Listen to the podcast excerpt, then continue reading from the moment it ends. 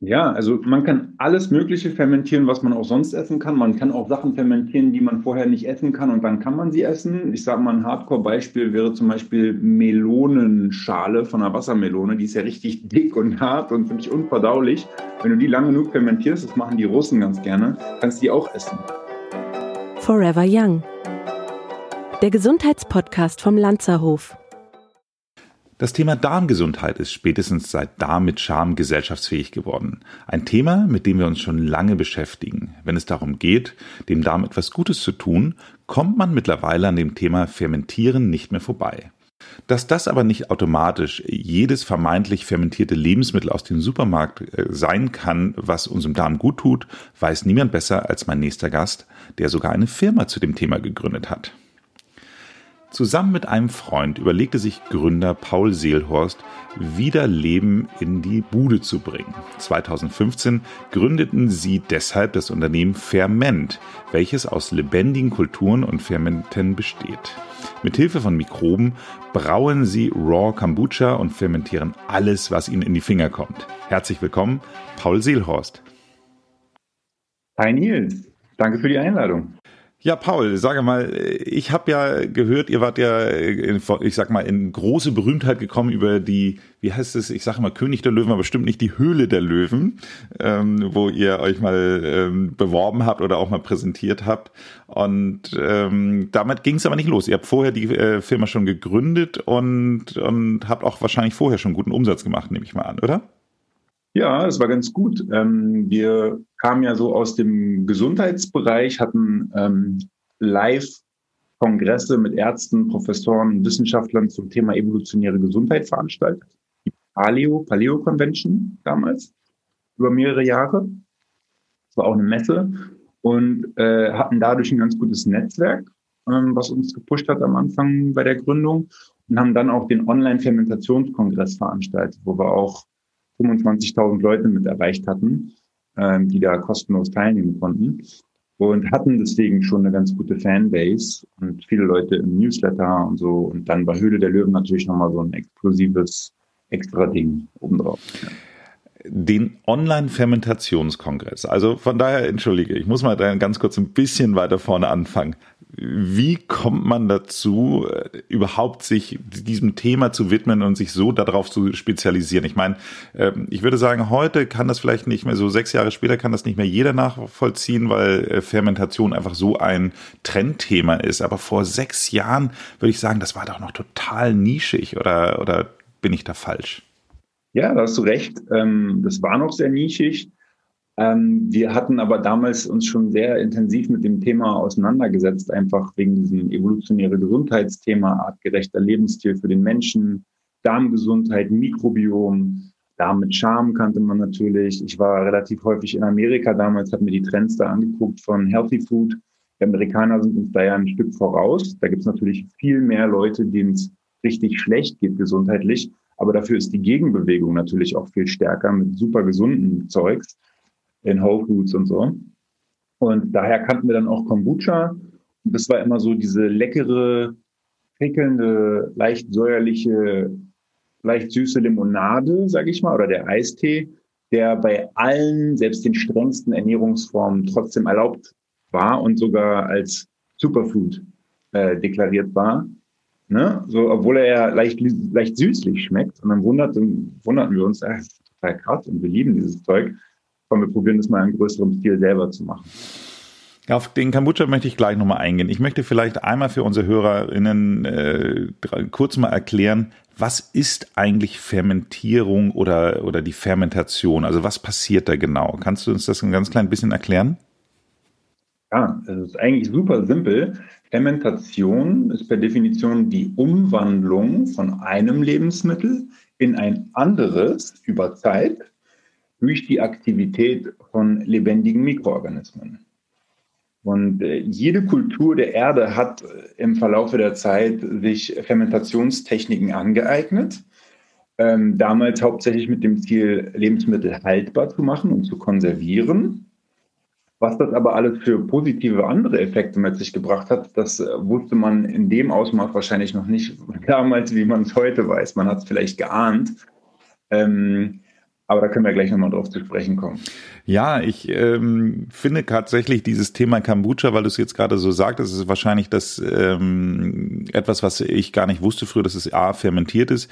B finde ich es ganz lustig. Ich weiß noch genau, wie diese Marke von Red Bull äh, Carpe Diem das auf den deutschen Markt brachte und sehr viel PR-Arbeit damals gemacht hat.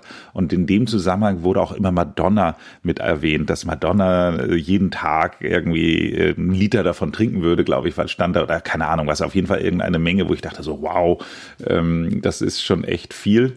Aber ich vermute mal, aber ich weiß es auch nicht, vielleicht war sie auch Testimonial für äh, Carpe Diem, aber ich vermute mal, dass sie nicht das Carpe Diem Kombucha getrunken hat. Ich will jetzt auch gar keine Marke jetzt hier bashen oder sonst was, aber ich äh, würde mal denken, dass sie wahrscheinlich auch eher das äh, lebende, fermentierte ähm, Kombucha getrunken hat.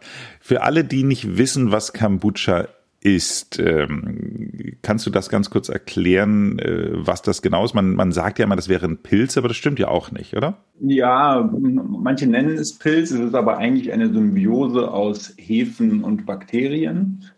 Ähm, und eine ja, lebendige Kultur, die süßen Tee als Anfangssubstrat oder als Nährlösung braucht, um dann zu fermentieren über Zeit mit Hilfe von Sauerstoff und daraus einen prickelnden probiotischen Eistee macht. Und Madonna hat definitiv keinen pasteurisierten, also keinen erhitzten Kombucha, sondern Rohkost-Kombucha getrunken.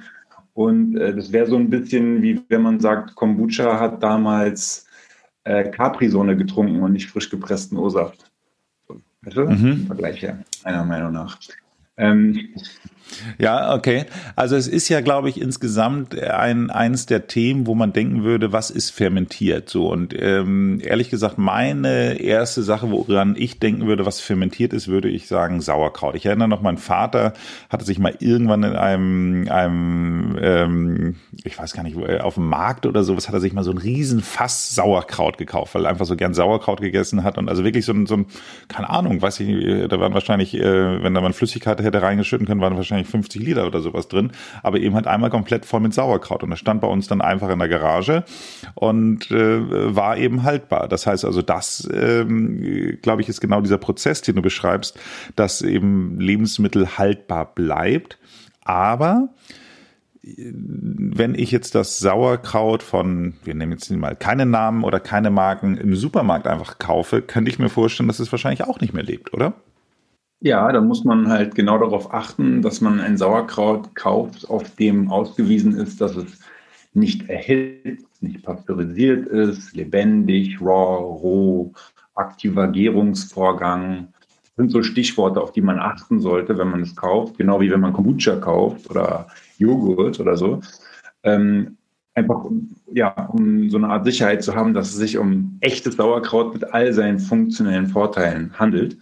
Ähm, und das schimmelt dann natürlich auch schneller, wenn es äh, pasteurisiert oder erhitzt wurde, ähm, weil die Mikroben nicht mehr da sind, um Schimmelpilze abwehren zu können, die sonst da drin sind. Deswegen hält sich ja Sauerkraut auch so lange. Und zu Sauerkraut gibt es eine ganz coole Story. Damals äh, sind Menschen bei längeren Schiffsreisen ähm, an Skorbut erkrankt. Mhm. Tödliche Krankheit, die dadurch zustande kommt, dass man zu wenig Vitamin C hat.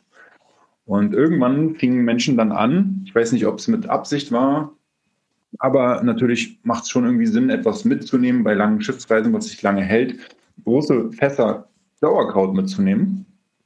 Und äh, die, die das taten, die haben kein Skorbut bekommen auf der See über Jahre.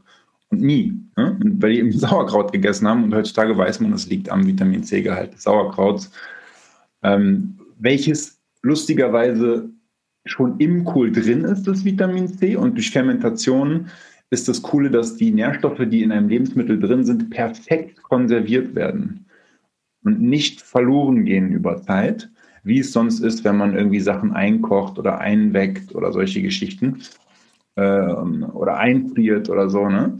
Und ähm, zusätzlich entstehen aber auch noch weitere Nährstoffe, ja, sind da entsteht auch Vitamin C bei der Fermentation. Es entstehen ganz viele B-Vitamine. Bei Kombucha entstehen zum Beispiel so viele B-Vitamine als Stoffwechselprodukt der bakteriellen Aktivität. Du kannst 100 Milliliter oder 100 Gramm Kombucha vom Vitamin B-Gehalt vergleichen mit 100 Gramm Fleisch. Ja, oder du kannst dieses Vitamin C-Gehalt von Kombucha von äh, einer Flasche, so 0,33 Liter, vergleichen mit einem ganzen Netz mit Orangen drin. Wow. Oh, und, ähm, und zusätzlich, also erstmal bleiben die, die Nährstoffe konserviert, die drin sind ja, in den Fermenten, wenn sie lebendig sind. Dann entstehen neue Mikronährstoffe, B-Vitamine, Vitamin C, Vitamin B1, 2, 3, B6, Folsäure, Vitamin B12 und ähm, Nährstoffe, die vorher in dem Lebensmittel drin waren, werden besser bioverfügbar gemacht, wie zum Beispiel Mineralien, die vorher drin waren. Die kann unser Körper noch gar nicht so aufnehmen in der Form, wie sie da drin sind ich nehme jetzt mal das Beispiel Getreide, ja, da, da sind auch Phytinsäuren drin, die dafür sorgen, dass wir das leider nicht aufnehmen können. Aber die Fermentation zerstört diese Phytinsäuren und schlüsselt die Mineralien so auf, dass wir sie besser aufnehmen können. Und dann, ja, also da entstehen, man kann theoretisch sagen, es entstehen dadurch nochmal mehr Nährstoffe für uns Menschen, wenn wir es fermentieren. Und was noch dazu kommt, ist, dass, ich habe ja schon gesagt, Phytinsäuren werden durch die Fermentation zerstört aber auch andere Antinährstoffe oder Pflanzengifte wie Gluten, Gliadin, Lektine, ähm, Goitrogene, Oxalsäuren, also alles, was du dir so an Pflanzengiften vorstellen kannst, was in vor allem Getreide sehr viel drin ist oder Hülsenfrüchten, aber auch manchen Gemüsesorten wie Nachtschattengewächsen und so, wird durch die Fermentation ja, zerstört und bekömmlich gemacht für uns. Du kannst ja mal probieren, so einen Kohl roh zu essen, so einen halben Kilo Kohl und mal gucken, wie es dir danach geht. Und du kannst mal probieren, diesen Kohl fermentiert als Sauerkraut zu essen und dann gucken, wie es dir danach geht. Da wirst du das schon dran merken. Und viele Menschen fragen sich heutzutage, hä, aber meine Großmutter, die konnte doch Brot essen, die hat das jeden Tag gegessen, die hatte gar keine Probleme damit. Warum habe ich denn Probleme damit? Naja, die Großmutter, die hat das natürlich immer als Sauerteig fermentiert gegessen. Und es waren natürlich auch noch andere, nicht so hoch gezüchtete Getreidesorten, die jetzt so viele Pflanzengifte hatten, wie heutzutage. Pflanzen sind ja Chemiefabriken. Die können ja nicht wegrennen, die können nicht angreifen, die können dich nicht anschreien und anbellen, dass du dich, äh, dass du verschwinden sollst, ja, bevor du sie frisst. Deswegen, was ist ihre evolutionäre Strategie, um sich zu wehren? Pflanzengifte produzieren. Es gibt sogar Studien, wo wo sie gemessen haben, dass wenn so ein Käfer kommt und an der Pflanze rumknabbert, dass die auf einmal anfängt, richtig viele Gifte zu produzieren, um den Käfer abzuwehren. Nicht nur das, sie sagt auch den Pflanzen im umliegenden Raum, hey, pass auf, hier ist ein Käfer, produziert mal mehr Pflanzengifte. Die fangen auch an, mehr Pflanzengifte zu produzieren. Und dann hat man den Test gemacht, dass man sogar nur, also dass man Pflanzen in einem Raum hatte und nur das Geräusch von einem knabbernden Käfer an der Pflanze eingespielt hat in dem Raum und dabei haben die auch alle angefangen, Pflanzengifte zu produzieren. Paul, Total abgefahren. Paul, ich muss dich jetzt mal ganz kurz unterbrechen. Ich habe schon so viele Sachen, ja. die ich dich jetzt alle fragen muss, deswegen, bevor jetzt ich meine, ja. meine Liste zu lang wird, äh, müssen wir jetzt okay, ja dringend reinhauen. Nein, nein, nein, ich finde das ja total spannend, was du erzählst. Ich fange mal bei, bei Punkt eins an.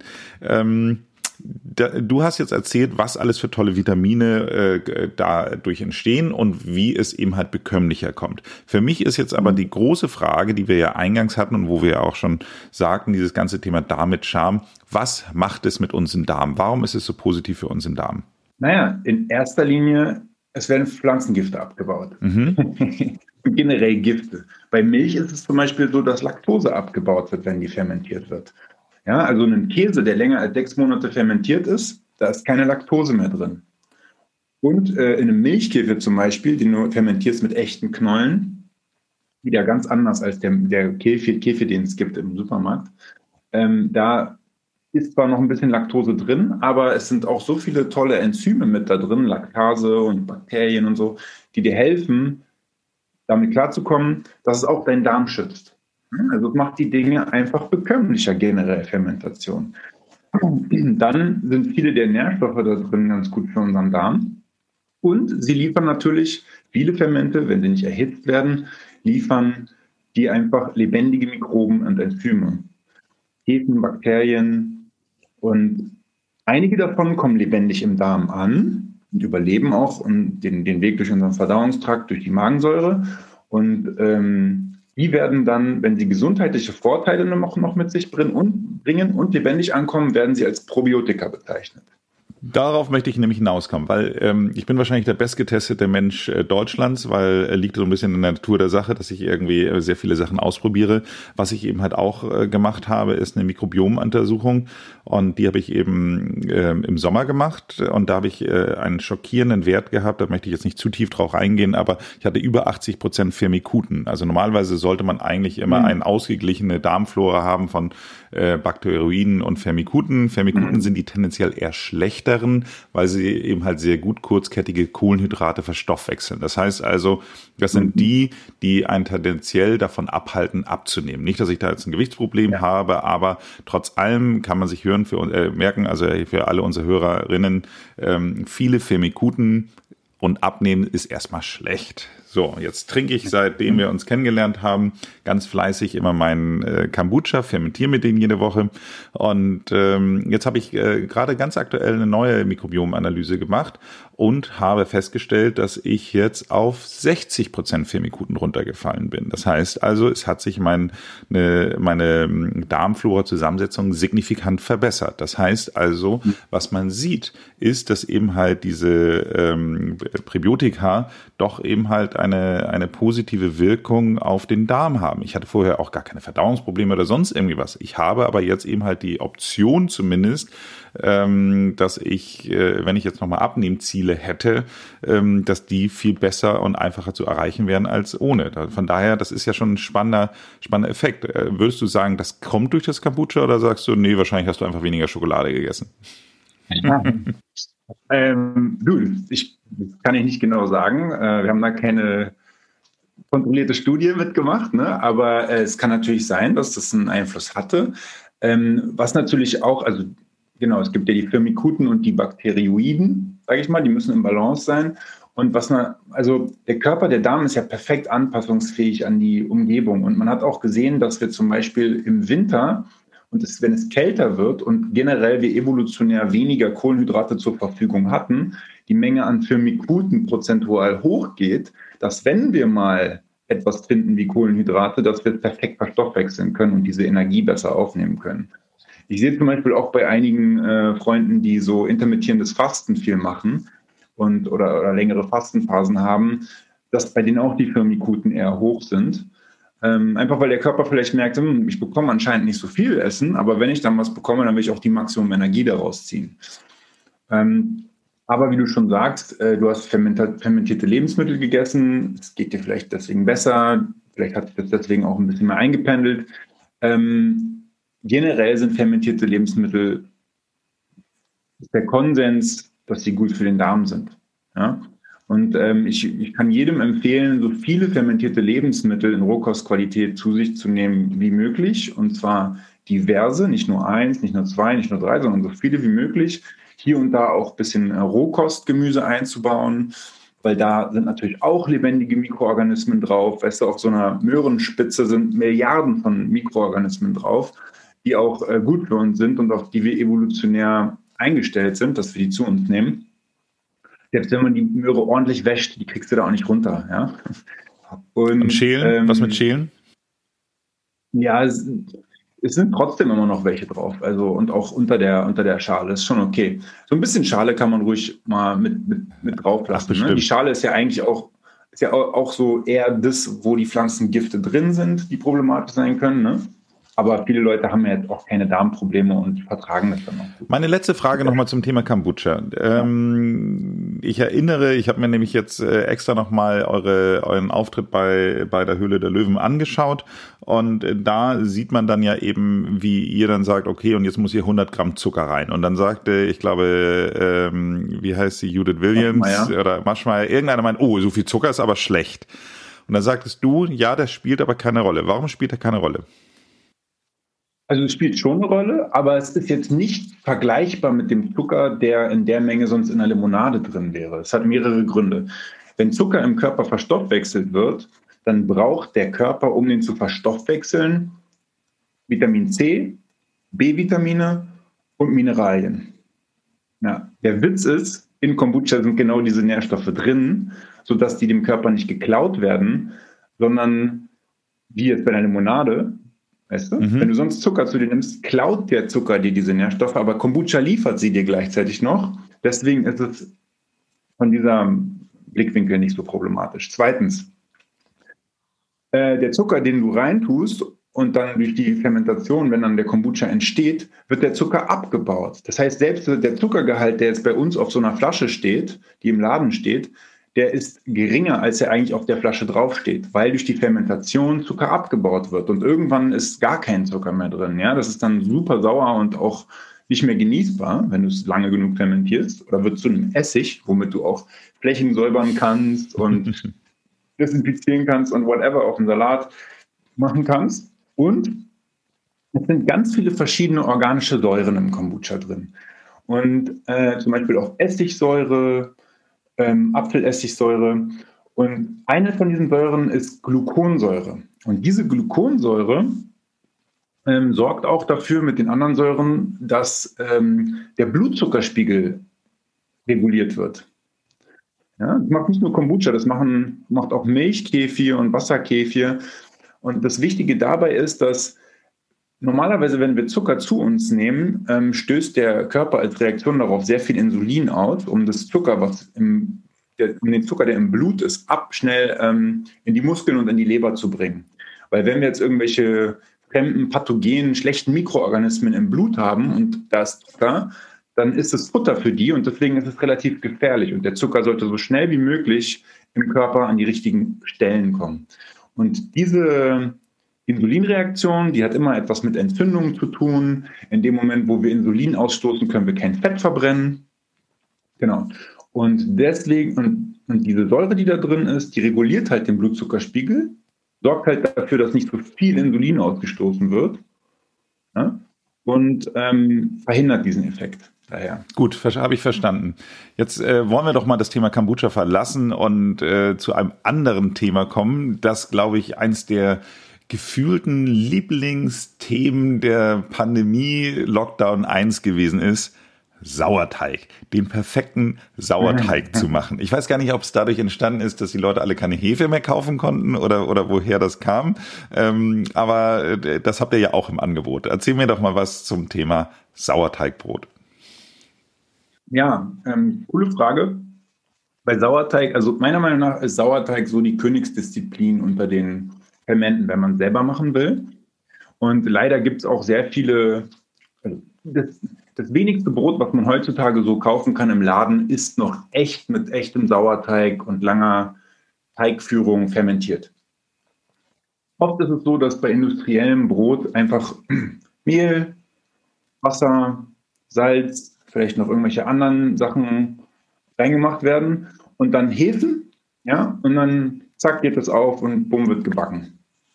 Ähm, das hat nichts mit echtem Sauerteig zu tun. Echter Sauerteig, da sind vor allem Bakterien aktiv. Und der echte Sauerteig, der wird gezogen aus ja, den Mikroben, die so in der Umgebung herumschwimmen, äh, schwirren und sich dann in dem Sauerteig zusammenfinden, wenn man den ansetzt. Du kannst auch selber Sauerteig zu Hause machen. Du kannst zum Beispiel einfach die gleiche Menge Mehl und Wasser mischen in einem Glas, abdecken, stehen lassen, nach 24 Stunden das gleiche. Was dazu tun wieder. Wasser, Mehl, umrühren, stehen lassen. Dann am nächsten Tag wieder. Das machst du so lange, bis du irgendwann merkst, dass der Sauerteig so Bläschen entwickelt und aufgeht. Und dann siehst du, ah, okay, das, der ist jetzt triebaktiv, da ist was Lebendiges drin und das zeigt dir, dass da Bakterien aktiv sind, die das Gluten zum Beispiel abbauen und andere Pflanzengifte abbauen. Diese Bakterien haben auch diesen Effekt mit den Stoffwechselprodukten, die sie, äh, ähm, die sie entstehen lassen, also die Vitamine und so, und dass sie halt ähm, die, die, die Mineralien besser bioverfügbar machen. Und heutzutage ist es so, selbst wenn man sagt, ja, das ist ein Sauerteigbrot, dann wird oft einfach nur Sauerteig, der meinetwegen auch schon tot sein kann, wird einfach hinzugegeben, um den Geschmack zu geben, dass das säuerlich schmeckt. Das bringt aber nichts, weil die Bakterien dann nicht aktiv sein konnten und diese schönen Sachen machen konnten mit dem Teig. Ja? Ähm, deswegen ist es immer wichtig, wenn man in den Laden geht und fragt, dann zu fragen, hey, äh, ist das echter Sauerteig mit äh, Teigführung, längerer Teigführung? Weil nur dann hat es diesen ja, hat diese positiven Effekte, sag ich mal. Naja, also und, äh, ich finde es so lustig, du bist ein bisschen oder deutlich jünger als ich. Äh, wir hatten früher damals so ein kleines elektronisches Spielzeug, das nannte sich Tamagotchi, weil das musste man immer regelmäßig äh, füttern und, und sich drum kümmern. Und ähm, äh, wer heutzutage, glaube ich, kann man keine Tamagotchis mehr kaufen, aber dafür kann man jetzt sich einen Sauerteig ziehen, weil der ist ja auch sehr auf, der ist ja auch sehr äh, aufmerksamkeitsbedürftig. Was kann man denn noch alles fermentieren? Also ähm, ich habe ja in der Einladung gesagt, du fermentierst mittlerweile fast alles, aber, aber sag doch mal, was sind denn so die, die Fermentationsklassiker, sage ich mal, sowas neben Sauerteig und Kombucha, die wir jetzt ja schon ausführlich bearbeitet haben? Ja, also man kann alles Mögliche fermentieren, was man auch sonst essen kann. Man kann auch Sachen fermentieren, die man vorher nicht essen kann und dann kann man sie essen. Ich sage mal, ein Hardcore-Beispiel wäre zum Beispiel Melonenschale von einer Wassermelone. Die ist ja richtig dick und hart und wirklich unverdaulich. Wenn du die lange genug fermentierst, das machen die Russen ganz gerne, kannst du die auch essen. Ähm, also jeder hat schon mal fermentierte Lebensmittel gegessen. Kaffee und Schokolade wird durch Fermentation hergestellt. Ähm, bei Milchprodukten, Milchkefir, Joghurt, Käse, ist alles fermentiert. Ähm, bei Fleisch, Salami, abgehangene Salami, echter Schinken, Dry-Aged Steak, alles fermentiert. Ähm, wie gesagt, Kombucha, Wasserkefir, Sekt, Wein. Wasserkäfer, Bier. Entschuldigung, wenn ich mal kurz einhaken kann. Wasserkäfer war ja für mich eine der großen Überraschungen, weil lustigerweise, ähm, ich kannte Käfer noch damals aus der Müller-Werbung. Das war dann irgendwie immer sowas, weil es schön macht, äh, Käfer zu trinken. Und ähm, das hat, ist wahrscheinlich, vermute ich jetzt auch mal, äh, aber wir wollen nicht immer hier die ganze Zeit die Marken bashen, vielleicht auch nicht mehr so lebendig. aber ähm, Wasserkäfer hat ja eigentlich mit diesem Käfirgetränk aus dem Supermarkt, also aus dem Supermarkt wahrscheinlich sowieso nichts zu, zu tun, aber ist ja was völlig anderes äh, als, als das hat ja eigentlich nur den gleichen Namen, oder? Genau, also es gibt einmal Wasserkäfir und es gibt Milchkäfir. Und äh, das eine braucht halt Milch zum Fermentieren, das andere braucht ähm, ja ein, eine Zuckerquelle. Mhm. Das kann Fructose sein, das kann aber auch Glucose sein, also Zucker oder Früchte am besten. Und ähm, das eine sind halt so kleine Kristalle, in denen Bakterien und Hefen leben und äh, den Zucker futtern. Und das andere sind halt so Knollen, in denen Bakterien und Hefen leben und ja, Milch am liebsten futtern wollen. Die können aber auch zum Beispiel Kokosmilch oder Hafermilch oder Sojamilch futtern oder Ziegenmilch oder Schafmilch. Ja. ja. Und ähm, auch die heutigen Käfire, die man so im Laden findet, sind leider nicht mit echten Milchkäfirknollen fermentiert, sondern da sind eher einfach so aus dem Labor gezüchtete Joghurtkulturen drin, die das Getränk ein bisschen andicken und ein bisschen sauer machen und dann wird es Käfir genannt. Was ich eine Schande finde, weil echter Käfir hat über 60 verschiedene äh, probiotische Stämme. Das ist der absolute Superheld in Sachen äh, lebendige Mikroorganismen und gut für den Darm und so. Ähm, Genau, wird viel Scharlatanerie meiner Meinung nach betrieben. Ähm, also für mich war dieses Thema Wasserkäfer die große Überraschung, weil es ist im Grunde genommen, man, man nimmt diese Kristalle und man, wie du sagst, dann, äh, glaube ich, äh, hatten, hatte ich dann irgendwie äh, da zwei Feigen reingetan und äh, das wird echt eine super tolle, ähm, prickelnde Limonade. Ich muss nur warnen, die, äh, da entsteht sehr, sehr viel Kohlensäure, sehr, sehr viel Druck. Also von daher ein bisschen mit aufpassen. Aber für alle Leute, die sagen, Mensch, ich möchte abends mal was mit Geschmack trinken, ohne Alkohol ähm, und äh, trotzdem was Gesundes, dann äh, und vielleicht Kombucha hat ja schon einen sehr speziellen Geschmack. Also man ist mit diesen, diesen Wasserkäfer, da ist man schon sehr, sehr dicht an einer guten Limonade dran und äh, kann das extrem gut machen. Wir müssen mal langsam. Ja, ja? Genau, da, da, will ich noch zu sagen. Also man kann sich geilerweise den Wasserkäfer auch so zubereiten, dass er dann ein bisschen mehr Alkohol hat, wenn man das möchte. Also ich mag das ganz gerne, wenn er dann so 2% hat oder so. Da muss man einfach mehr Früchte reinmachen, mehr Fructose. Und wenn ich mal eine Party mache oder so, dann mache ich halt nicht das, den typischen Sektempfang oder Orangensaftempfang, sondern ich nehme Orangensaft, meist drei Tage vorher ein paar ähm, Wasserkäferkristalle rein, macht das nicht ganz zu, sodass immer noch ein bisschen Druck entweichen kann, der, sich, der entsteht. Und dann entsteht ordentlich Alkohol, Kohlensäure, Champagnerkohlensäure. Ne? Und dann hat man da so ein probiotisches, leckeres, leicht alkoholisches Getränk, was man den Gästen servieren kann. Sehr geil. Paul, ich bin beeindruckt. Ich wollte jetzt gerade noch mal äh, einen Geheimtipp von dir zum Abschluss haben für unsere Hörerinnen. Ähm, wenn du jetzt mal sagen würdest, Mensch, was was wäre das, was jetzt so jeder, der es jetzt gerade gehört hat, mal einfach mal umsetzen sollte? Ähm, außerdem Champagnergefer, den wir jetzt gerade hatten, hast du noch einen letzten finalen Tipp für unsere Hörerinnen? Ähm, ja, also Wer es noch nicht probiert hat, kann ja einfach mal in unserem Shop zum Beispiel vorbeischauen und sich mal angucken, was wir da so für Kulturen haben und verschiedene Fermente und Equipment und einfach mal sich was bestellen und drauf losfermentieren und gucken, wie es einem dann nach ähm, so drei Wochen geht und welche Veränderungen der oder diejenige spürt. Also es ist äh, sehr cool, was, was viele Leute berichten, was sie dann spüren. Bei mir persönlich ist es so, meine Stimmung wird viel besser, meine Verdauung wird besser, ähm, mein Energielevel wird besser, ähm, mein, meine, ähm, meine Haut wird besser, habe ich schon gesagt, glaube ich. Ähm, und viele andere Sachen. Also es ist, wir haben einfach heutzutage leider die Symbiose und die Beziehung zu unseren guten alten Freunden, den Bakterien, verloren dadurch, dass wir alles desinfizieren, pasteurisieren, Antibiotika schlucken ohne Ende, bei den kleinsten Anzeichen irgendeiner Erkältung oder so. Ähm, und sollten versuchen, diese wieder in unsere Nahrung zu integrieren. Und ähm, jeder, der das tut, tut sich was Gutes, meiner Meinung nach.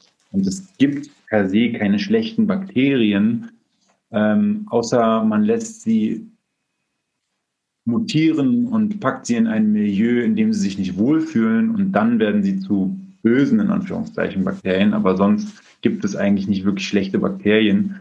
Also die wenigsten, die gefunden wurden, sind schlecht für uns. Super. Der Welt. Tolles Schlusswort. Die Rückkehr der Bakterien. Ähm, ich finde, das ist tatsächlich, man hat so diesen, diesen Satz so, Hilfe, das ist ja alles voller Bakterien. Äh, nein, toll, das ist alles voller Bakterien. Paul, vielen Dank, das war ein tolles Gespräch. Danke dir für das Interview. Mach's gut.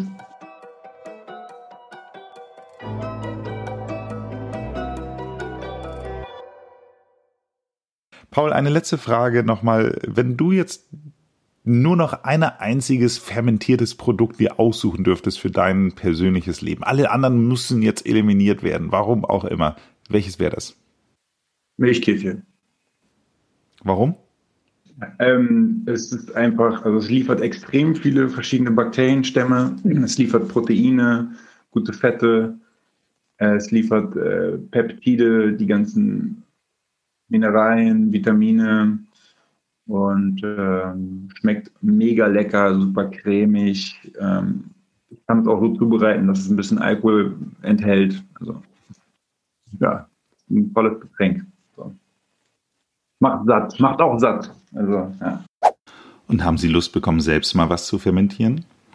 Falls Sie das mit jemandem zusammen machen wollen, dann schicken Sie ihm doch eine WhatsApp mit diesem Podcast. Und die nächste Folge von Forever Young kommt schon am Montag, den 8. März, dem Weltfrauentag. Und wir sprechen auch mit einer Frau. Dr. Katharina Sandner erklärt uns, was unsere DNA uns über uns verrät. Abonnieren Sie diesen Podcast, damit Sie keine Folge verpassen. Ansonsten machen Sie es gut und bleiben Sie gesund.